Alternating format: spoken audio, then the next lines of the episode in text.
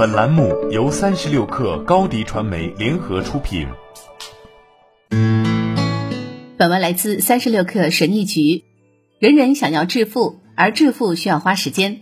但有趣的是，致富的目的是拥有更多的时间和生活。怎样在两者间把握微妙的平衡，这需要思考。今天为你分享七个有利于积累财富的小方法，希望能对你有所启发。一、注意生活中的赌博区。我有时会不自觉地运用赌场思维，在缺乏证据和适当研究的情况下疯狂压注资产，或者从金融专家那儿听到消息，然后盲目跟风。人最容易骗的就是自己，赌场思维就是明知道要后悔，还要傻傻的冒险。其实我们应该瞄准不对称风险，也就是回报远远高于代价的风险。如果你在很多方面都在冒糊涂险，那么最后可不会是什么美好的结局。在遇到每一个风险前，我们都应该仔细深入的思考。二，有意识的给自己放个假。我们总是认为工作等于金钱，其实不是的。工作太久，质量往往打折。休假就是把工作放一边，允许自己停止挣钱，去探索神奇的世界。然而，一些人的好奇心和想象力在十六岁时戛然而止，多年来再也没有疯狂的想法，没有了付诸实践的行动。我也是过了好些年才领悟。挣钱不过是一种探索创造力的习惯而已。一个人越富有创造力，就越具有赚钱能力。创造力有助于找到解决方案，而不是陷于问题的泥潭。而休假能重新点燃创造力。三，想想自己一小时挣多少。每个人都有时薪。每当计算时间的时候，我就会想起我一个小时可以赚多少钱。所以，我不可能花一小时看无聊的访谈节目，因为那会浪费赚钱的时间。虽然不是真的掏钱，但却产生了机会成本。所以，金钱可以买东西，也可以买回时间。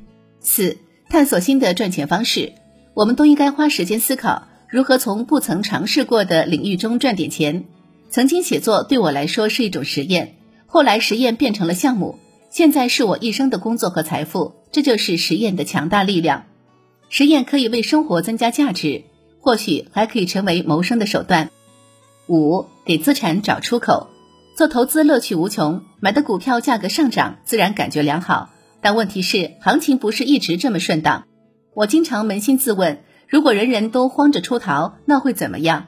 投资就像抢座位游戏，当喊停的时候，最好坐在舒适的椅子上，否则将晾在一旁。为了维持生计、偿还债务和摆脱困境，手里攥着的资产不得不骨折抛售。一旦养成习惯，并用这样的方式思考时，你最终会采取不同的玩法。倘若盈利贪婪指数达到历史最高水平，你会感到恐惧；倘若人人都在抛售资产避险，你会有点贪婪。六，身体是革命的本钱。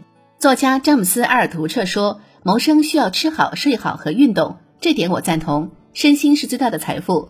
如果对待自己犹如婢女，那么谋生能力就会受到损害。我每天都会关注和解决自身的问题，比如在演讲或面试前，我会做六十秒的正念练习。我认为饮食可以创造能量。我问自己要吃的食物是创造能量还是消耗能量？我明白垃圾食品消耗精力，可果蔬可以增强精力。